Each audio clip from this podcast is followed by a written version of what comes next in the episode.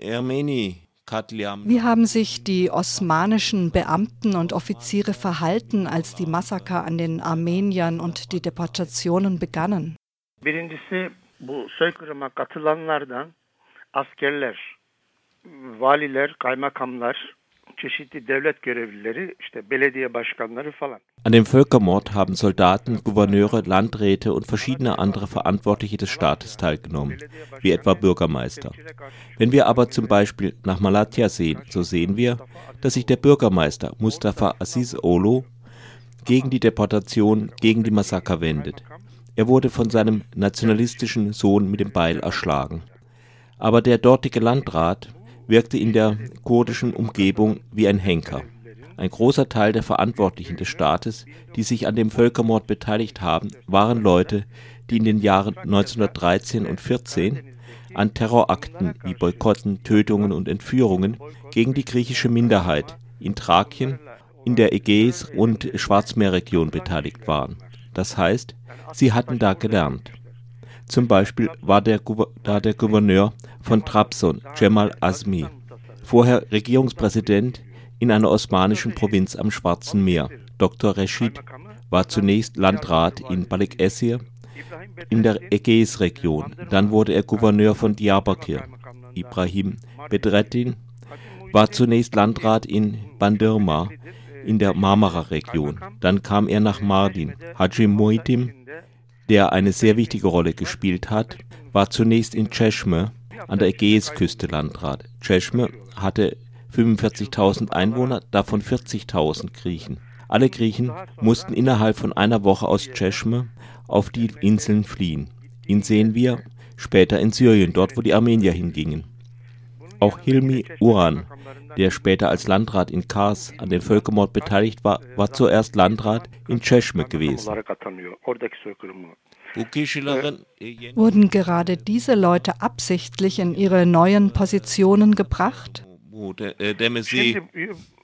Yok bunlar Kemalist dönemde hepsi bunlar yükseltildiler. Unter den Kemalisten wurden die alle befördert.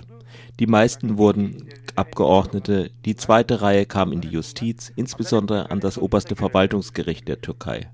Da gibt es zum Beispiel einen sehr interessanten General. Er war zunächst in einer niederen Position Landrat Pertev. So nannten sie ihn. Dieser Landrat Pertev war wie der Killer Yeşil, der in den 1990er Jahren im Kurdenkrieg im Land herumfuhr und alle erschoss. Genauso eine Bande gab es auch in der Ägäisregion.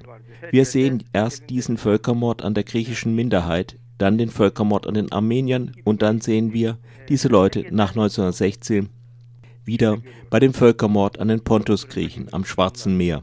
An der Seite dieser Leute sehen wir andere, die vor den Völkermorden nicht im staatlichen Dienst waren, aber danach.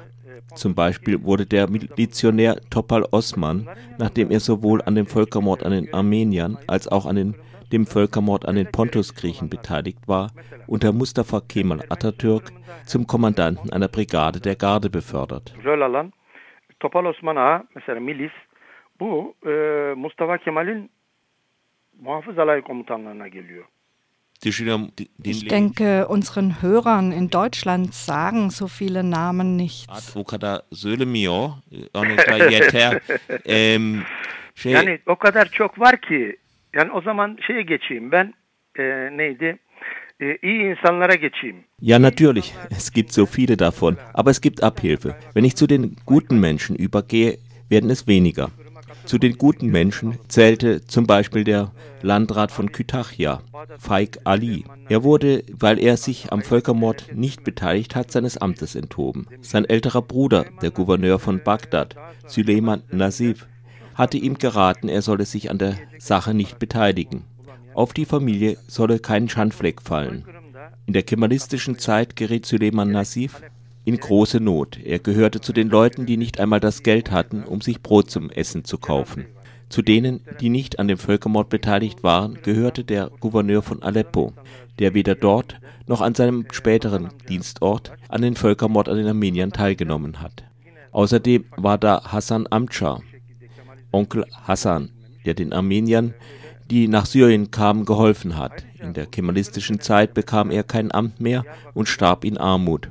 Außerdem wurden in Diyarbakir Bedi el-Hussi und Hussein Nesimi, weil sie sich nicht am Völkermord beteiligten, von dem Gouverneur von Diyarbakir, Dr. Reshid, umgebracht. Am Weg konnte man bis in die letzte Zeit einen kleinen Grabbau von Hussein Nesimi besuchen. Was wollen Sie weiter hören? Wie hat sich das Volk verhalten? Was geschah zum Beispiel mit dem Besitz der Armenier? Wer hat da was genommen?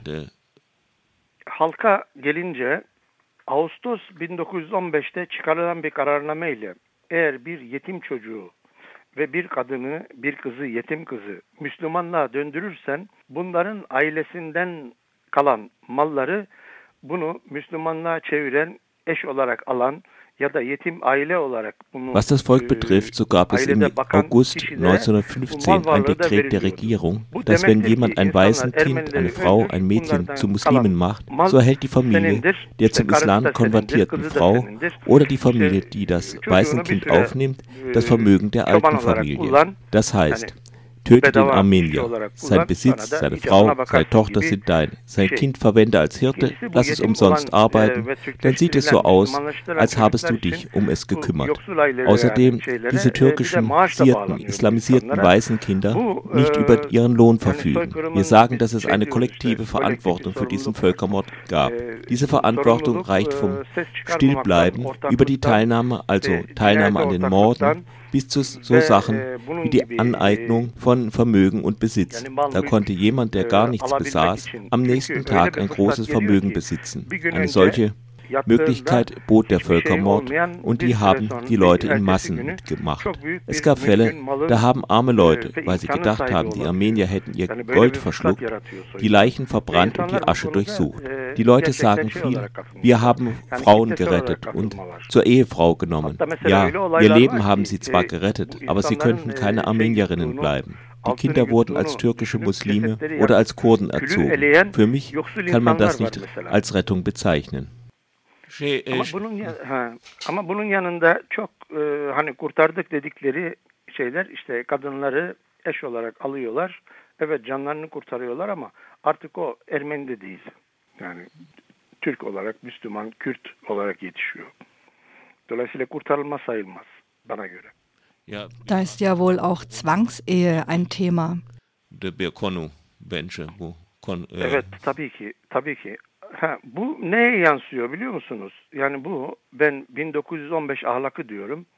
Şimdi aileyi böyle kaçırdığın bir kız ile ya da kadın ile aileni kuruyorsun.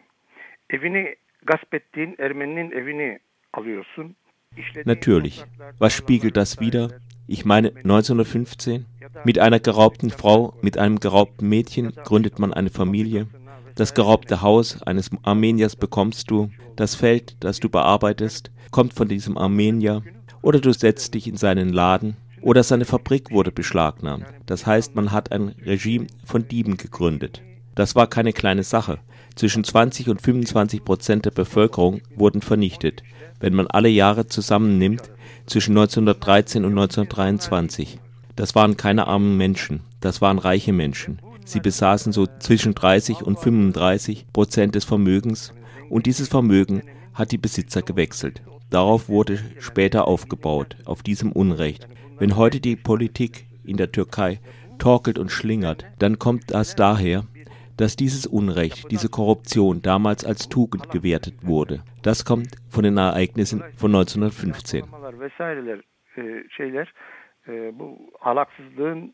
işte bu yolsuzluğun işte erdem sayılması hep bu 1915 ahlakından kaynaklanıyor.